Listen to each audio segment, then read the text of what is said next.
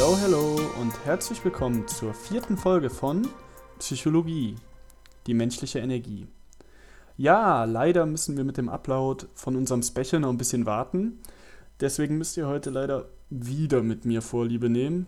Aber ganz ehrlich, ich glaube, es gibt Schlimmeres.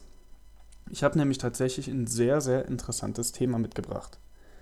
Und zwar soll es heute um unser Gedächtnis gehen. Wir alle können uns mal an Dinge erinnern, wir vergessen mal was und setzen voraus, das ist halt so, das ist nun mal normal. Aber wie ist man überhaupt dazu gekommen, dass man ein Kurzzeitgedächtnis hat, ein Langzeitgedächtnis und wie funktioniert das überhaupt? Ich hoffe, ich kann heute da ein bisschen Licht ins Dunkel bringen und freue mich sehr, dass ihr heute wieder am Start seid. Also, rein ins Thema.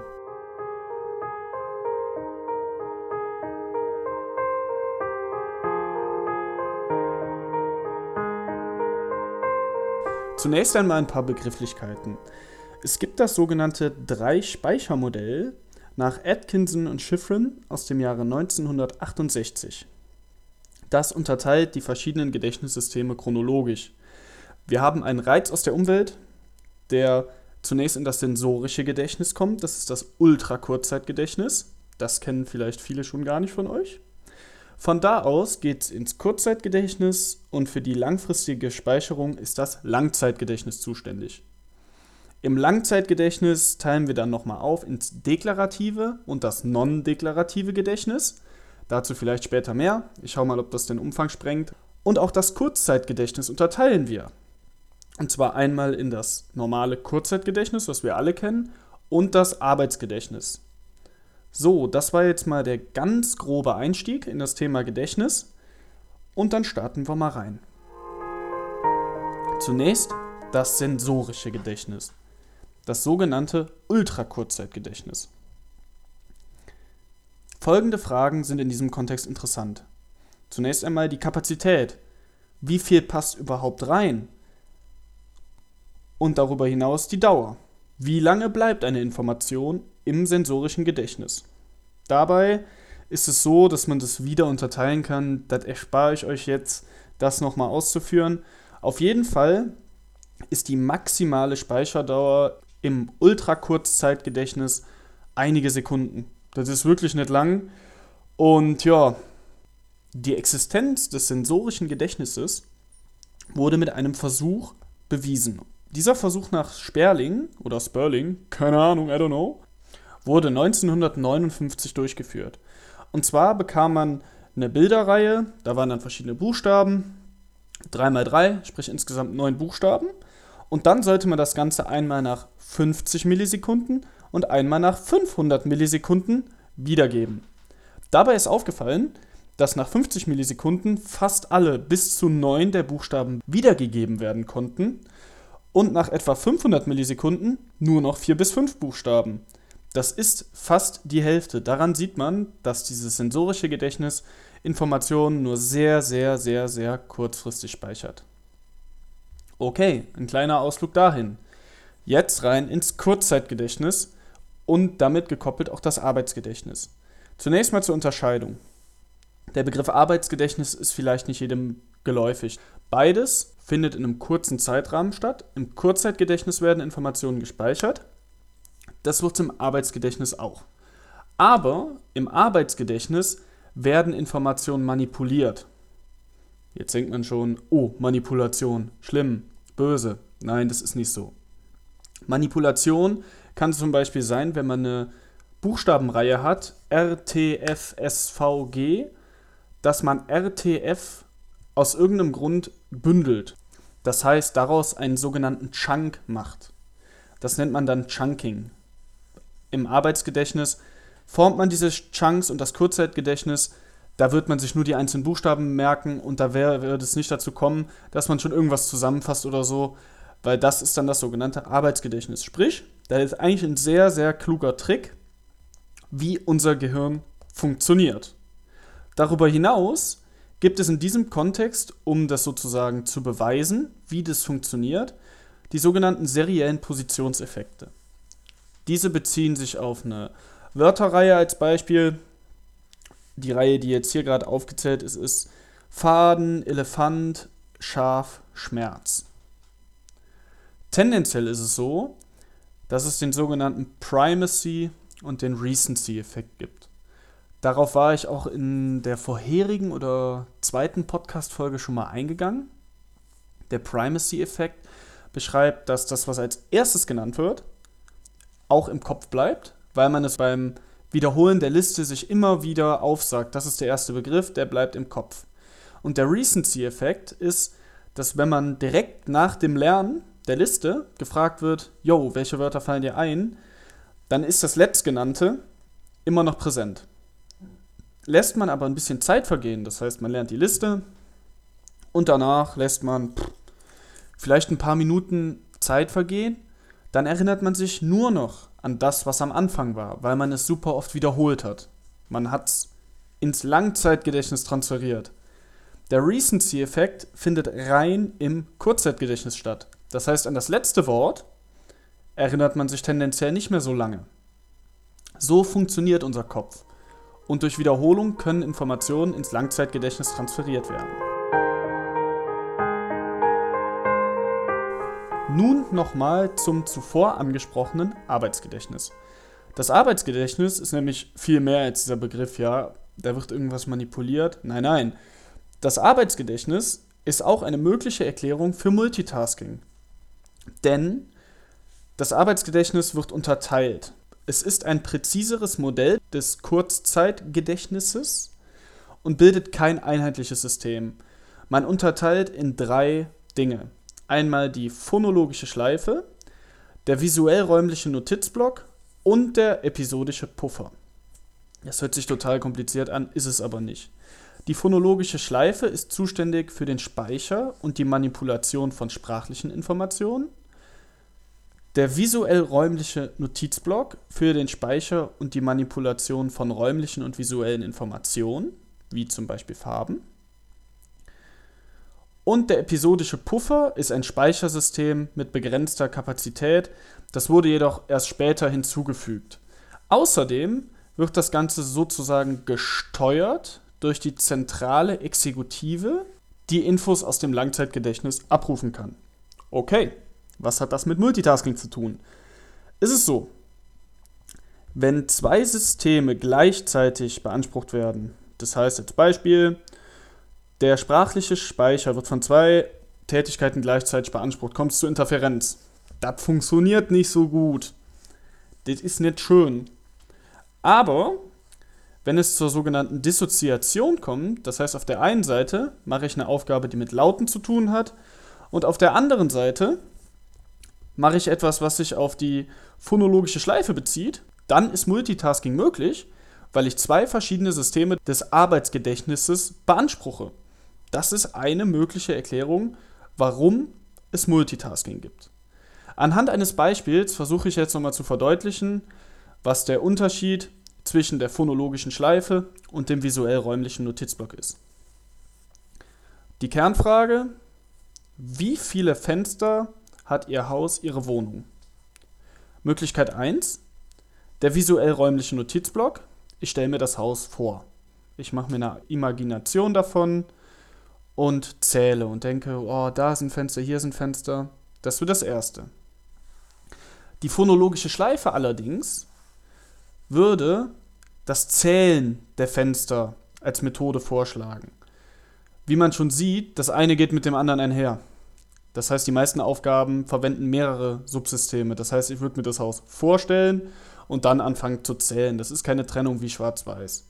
Die zentrale Exekutive in diesem Beispiel wäre dafür verantwortlich, die Aufgabenstrategie zu wählen und entsprechend auszuführen. Das heißt, bin ich eher ein bildlich orientierter Typ, würde ich mir eher was vorstellen.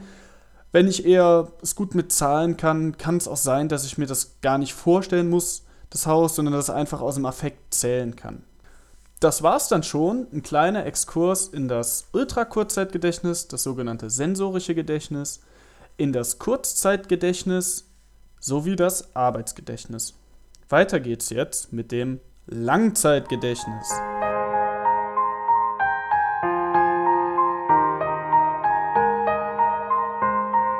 Wie schon gesagt, wir unterteilen in deklaratives und non-deklaratives Gedächtnis. Und heute werde ich mich wahrscheinlich auf das deklarative Gedächtnis beschränken, ja, das reicht an Input. Das ist mehr als genug. In unserem Drei-Speicher-Modell sind wir jetzt also auf der letzten Stufe angekommen. Und mal wieder stellt sich die Frage, wie viel passt rein in das Langzeitgedächtnis? Theoretisch ist es unbegrenzt. Wir kennen beispielsweise ca. 60.000 Wörter. Dazu die Frage, wie lange bleibt es da? Wir alle kennen es. Manche Dinge bleiben lebenlang, andere einige Minuten. Für beides ist das Langzeitgedächtnis bzw. das deklarative Gedächtnis zuständig. Wir unterteilen im deklarativen Gedächtnis in das episodische Gedächtnis und das semantische Gedächtnis. Im episodischen Gedächtnis sammeln wir Erinnerungen an einen bestimmten Zeitpunkt oder ein bestimmtes Ereignis im Leben. Damit kann man zum Beispiel mentale Zeitreisen durchführen, das Erinnern von früheren Ereignissen oder auch das Planen von zukünftigen Ereignissen. Wenn man beispielsweise daran denkt, dass man gestern im Café war, dann würde man sich im episodischen Gedächtnis daran erinnern, was man für Gefühle hatte, wie war der Duft im Café, wie war das Wetter und wie war das Wohlbefinden. Demgegenüber steht das sogenannte semantische Gedächtnis. Das ist dafür da, allgemeine Informationen zu behalten. Zum Beispiel, wie heißt die Hauptstadt von Frankreich? Und auf das andere Beispiel bezogen, mit dem Kaffee, die Erinnerung wäre dann an den gewöhnlichen Ablauf des Bestellens, die Bestellmöglichkeiten im Café, aber es würde nicht um die Emotionen, das Gefühl und den generellen emotionalen Zustand, den man hatte, gehen. Da geht es wirklich eher um die klassischen Informationen. Darüber hinaus stellt sich natürlich die Frage, wie werden denn jetzt Konzepte in unserem Langzeitgedächtnis gespeichert? Dazu gibt es verschiedene Theorien. Zum einen das hierarchische Netzwerkmodell nach Loftus and Subs aus dem Jahre 1972. Dabei werden psychologische Konzepte in Kategorien eingeteilt. Als Beispiel hätte man die Überkategorie, das kann man sich wirklich vorstellen wie ein Baumdiagramm. Oben fängt man an Tier. Die nächst abstrakte Ebene ist Vogel und Fisch. Im Strang Vogel könnte man weiter unterteilen Kanarienvogel und Wellensittich. Auf der anderen Seite beim Fisch hätte man zum Beispiel den Hai oder eben auch eine Sardelle. Und so ist das quasi wie ein Baum. Die übergeordnete Kategorie ist das Tier und dann wird immer weiter abstrahiert. Dies kann man mit folgendem Versuch belegen. Die Kernfrage ist, können Goldfische schwimmen? Jetzt wird jeder schreien, ja natürlich können die schwimmen. Ist ja ein Fisch. So einfach ist es aber ja gar nicht. Vielleicht haben wir einen Goldfisch noch nie schwimmen sehen oder kennen das Tier gar nicht. Trotzdem würden wir sagen, ja, der Goldfisch kann schwimmen. Warum?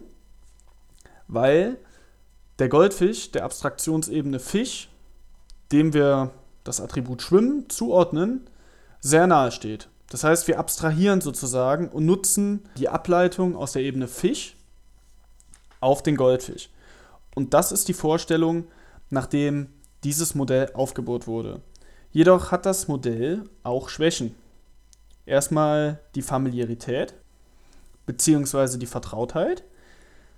Als Beispiel habe ich jetzt hier stehen, der Satz, ein Kanarienvogel ist gelb, den würden wir schneller als wahr deklarieren, als der Satz, ein Kanarienvogel hat Haut. Weil bei einem Kanarienvogel stellen wir uns das Tier vor und an Haut denken wir nicht. Da ist Gefieder drüber und so weiter und so fort. Das heißt, die Information, dass es gelb ist, ist vertrauter. Da sehen wir schon, dass es nicht alleine reicht, zu abstrahieren, sondern dass da noch eine Menge mehr sozusagen hinterstecken muss, um unsere Art von Denken und Abrufen von Erinnerungen zu erklären. Darüber hinaus gibt es auch den sogenannten Typicality-Effekt. Dabei ist es so, dass es sozusagen typische und atypische Ausprägungen eines Merkmals gibt. Zum Vogelbeispiel, der typische Vogel ist der Kanarienvogel, der atypische Vogel ist der Pinguin. Bei einem Pinguin würden wir ja niemals direkt auf die Assoziationsebene Vogel kommen. Wir würden viel länger brauchen, einen Pinguin der Kategorie Vogel zuzuordnen als beim Kanarienvogel. Unabhängig davon, dass Vogel im Namen des Tiers drin ist, ist es auch einfach so, dass wir einen Pinguin in der Kategorie Vogel, obwohl er dazugehört, als eher atypisch wahrnehmen. Das heißt, es ist auf der gleichen hierarchischen Distanz. Wir haben eine Spezies dieses Tieres und trotzdem gibt es signifikante Unterschiede und das wird erklärt durch den Typicality-Effekt und ist ein weiterer Schwachpunkt des hierarchischen Netzwerkmodells. Das letzte Problem ist wie immer, naja, ein bestimmter Teil der subjektiven Wahrnehmung. Wir haben alle unsere eigenen Erfahrungen, Alter, soziales Umfeld, Normen, Kultur und so weiter und so fort. Und das ist ein weiterer Effekt, wogegen dieses Modell überhaupt nicht robust ist. Es legt halt sozusagen eine Struktur vor, die aber massiv geprägt wird durch das, wie wir groß werden und warum wir bestimmte Dinge gelernt oder halt auch eben nicht gelernt haben. Das zweite Modell ist das sogenannte Spreading Activation Model. Dabei ist es nicht mehr so, dass man in hierarchische Netzwerke unterteilt, sondern man kann sich das vielleicht so ein bisschen vorstellen wie ein verzwicktes Straßennetz. Hierbei geht es überhaupt nicht mehr um das Abstraktionsniveau oder um diese Kategorisierung, sondern es geht um semantische Distanz zwischen Begriffen. Als Beispiel, in dem semantischen Netzwerk, was ich gerade vor mir liegen habe, ist ein Begriff Straße. Straße hat eine geringe semantische Distanz, das heißt, ist eng verknüpft im Kopf mit Krankenwagen, Auto, Fahrzeug, Bus.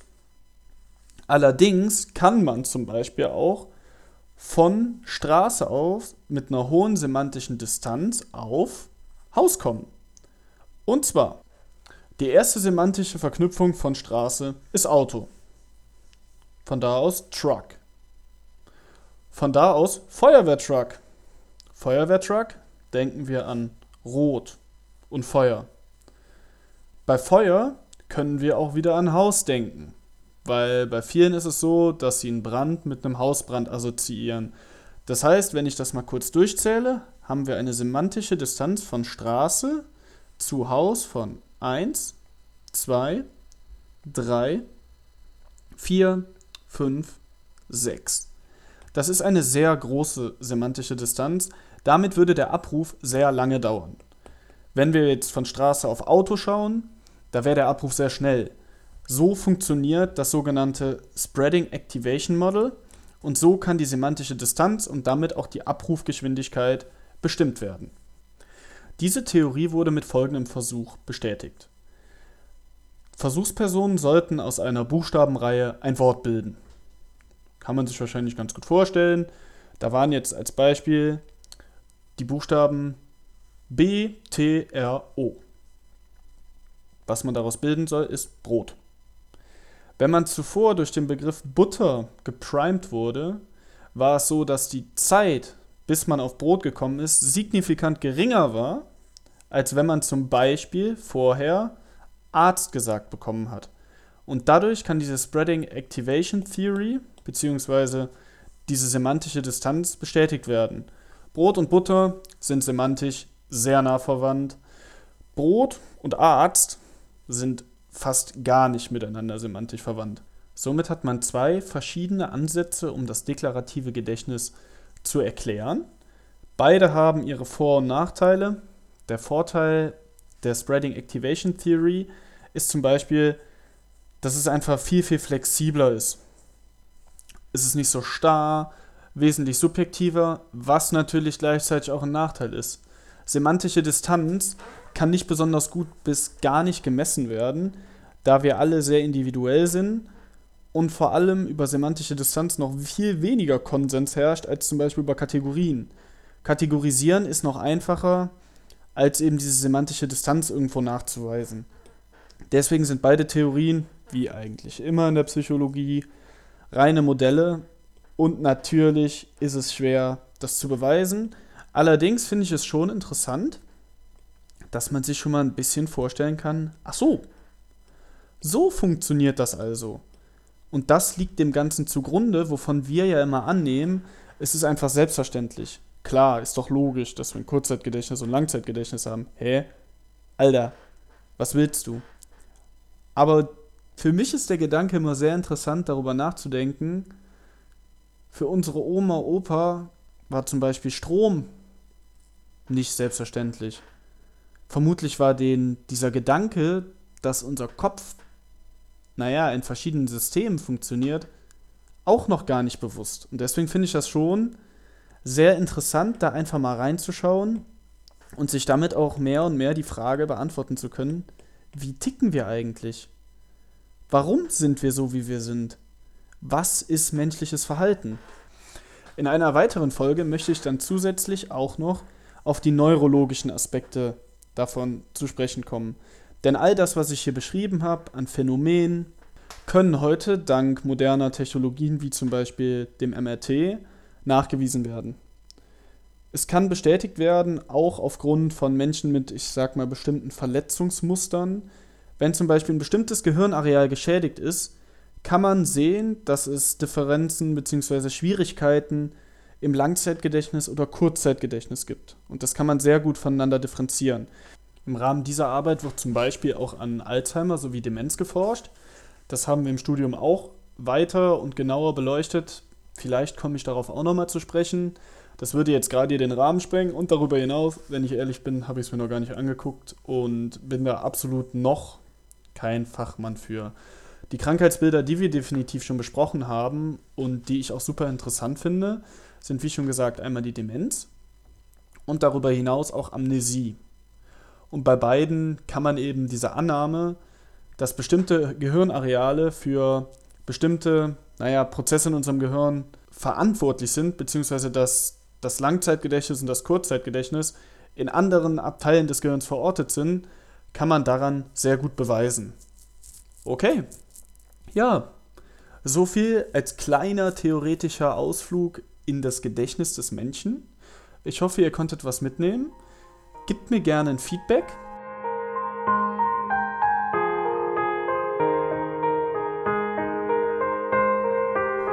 So, jetzt folgt noch ein kleiner, naja, Selbstversuch, beziehungsweise ein kleines Experiment.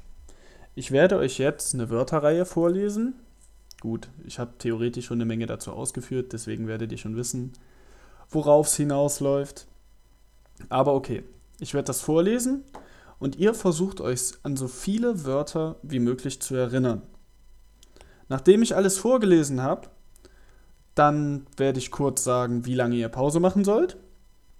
Und dann schreibt ihr die Wörter nochmal auf. Fangen wir an. Faden.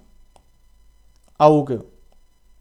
Sonnig grün, Brötchen, Rock, Elefant, Schaf, Waschen, Magie, Juni, Hüpfen, Koala. Und Schmerz.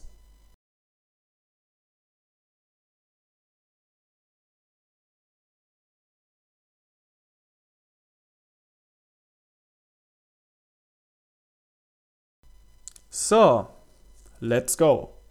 Jetzt schreibt ihr bitte alle Wörter auf, an die ihr euch erinnern könnt.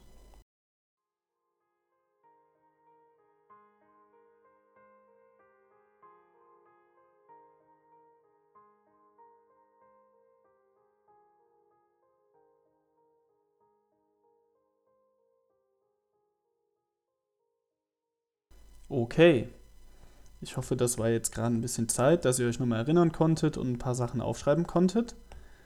Folgende Frage.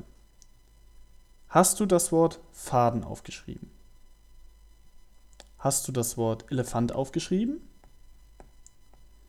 Hast du das Wort Schaf aufgeschrieben? Und hast du das Wort Schmerz aufgeschrieben? Hand aufs Herz, die meisten von euch werden Faden und Schmerz dastehen haben. Die Erklärung dafür habe ich eben schon geliefert. Das ist einmal der Primacy-Effekt und der Recency-Effekt. Ihr könnt das ganze Experiment jetzt auch gerne nochmal machen. Hört euch die Wortfolge an und geht danach, weiß nicht, drei Minuten im Garten spazieren. Und wenn ihr den Versuch dann nochmal macht und dann nochmal versucht abzurufen, an welchen Begriff ihr euch erinnert, ist die Wahrscheinlichkeit hoch, dass euch vor allem Faden im Kopf geblieben ist, weil eben der Primäreffekt, Primacy-Effekt, eben ins Langzeitgedächtnis übergeht und der Recency-Effekt sich ausschließlich auf das Kurzzeitgedächtnis bezieht, weil der erste Begriff beim Lernen immer wieder wiederholt wird. Okay? Ja. Ich glaube, das war jetzt mal eine sehr coole kurze Folge mit sehr, sehr viel Input. Ich hoffe, ich habe euch nicht überfordert. Wie immer, schreibt mir super, super gerne Feedback. Auch wenn es euch gefallen hat, auch gerne positives Feedback, negatives natürlich auch, damit ich auch irgendwie sehe, wie ich das Ganze optimieren kann, was euch auch vor allem interessiert, ob ihr sowas cool findet, wenn ich mal versuche, Lehrer zu spielen. Keine Sorge, ich werde in diesem Leben keiner, dafür habe ich keine Geduld. Aber vielleicht hilft es dem einen oder anderen, ein bisschen was in die Welt der Psychologie einzutauchen, was zu lernen. Und ja, bei mir ist es auch so, dass ich es super interessant finde, durch den Alltag zu gehen und dann so zu merken, ha, so bin ich. Das habe ich gelernt und ertappt mich jetzt selber dabei. Ich weiß nicht, da bin ich echt so ein kleines Kind, mir macht das einen tierischen Spaß. Vielleicht kann ich den einen oder anderen anstecken. Ich wünsche euch noch eine schöne Woche und alles Gute. Ciao, ciao.